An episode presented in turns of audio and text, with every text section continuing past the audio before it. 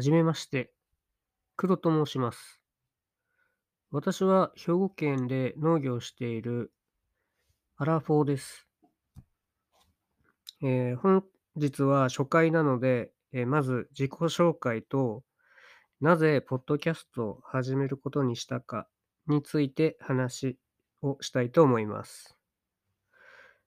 私はもともと、えー種苗会社に勤めるサラリーマンで、えーサラリーマンでしたが、兵庫県で、えー新規就農をしました。今年で、え5年目に入ります。えー普段生産しているのは切り花がメインで、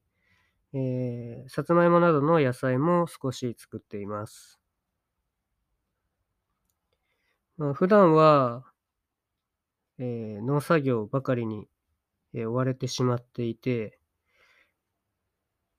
えー人と話す機会もあまりないのですが、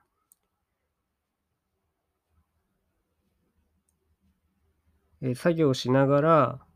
ラジオや、えーポッドキャストなどを聞きながら、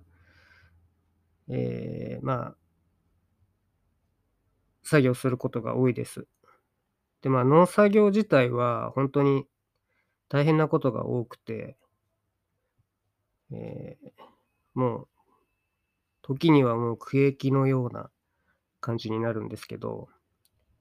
まあ、そんな中で、えーなんでポッドキャストを始めることにしたかというと、まあ、普段唯一の楽しみがお昼にネットフリックスなどを見ることで、え今は、えー NHK でもファイナルシーズンが放送されている進撃の巨人にハマっています。進撃の巨人は設定がかなり複雑なアニメで、なぜ戦争や争いを人が起こしてしまうのかというようなことを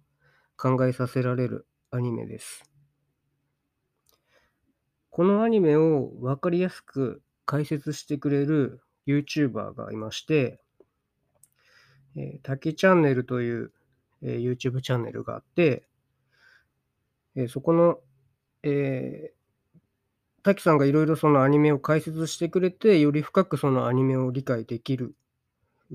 チャンネルになってるんですが、この滝さんも、えー自分で、えーポッドキャストチャンネルを、えー解説して何個か、えーアップロードしてるんですけども、やっぱり日々、えーただ農作業に追われるばっかりの、えーえー農家では、ちょっとまあ今後自分自身も楽しみがないし、